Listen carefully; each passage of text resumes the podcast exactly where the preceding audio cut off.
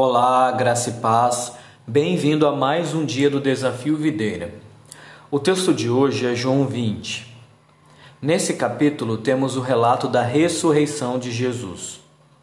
No domingo pela manhã, Maria Madalena foi ao sepulcro e viu que a pedra tinha sido removida.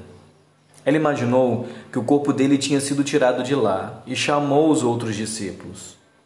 Pedro e João foram até lá e puderam ver que só estava o lençol que cobria o corpo e também o que cobria a cabeça, que estava dobrado em um local separado.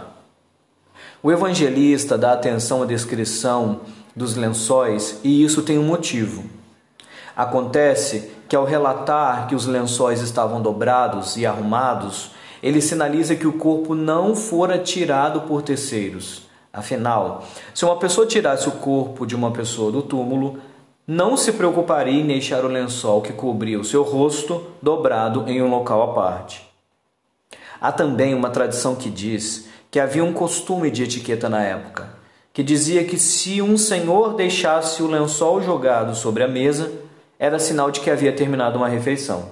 Agora, se o lençol fosse deixado dobrado, era sinal que o senhor iria voltar.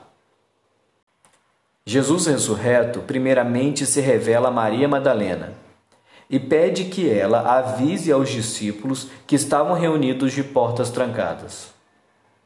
Jesus então aparece no meio deles, não deixando dúvidas de que havia ressuscitado. Tomé não estava presente e não acreditou no testemunho deles. Somente quando ele próprio viu as marcas no corpo do Senhor, creu. Cristo afirma então que todos aqueles que crerem, mesmo sem ver, seriam bem-aventurados. No versículo 30, o evangelista revela que o propósito do evangelho não foi relatar todos os acontecimentos e milagres de Jesus, mas mostrar a todos que Jesus é o Filho de Deus, o Verbo encarnado, o Cordeiro de Deus que tira o pecado do mundo.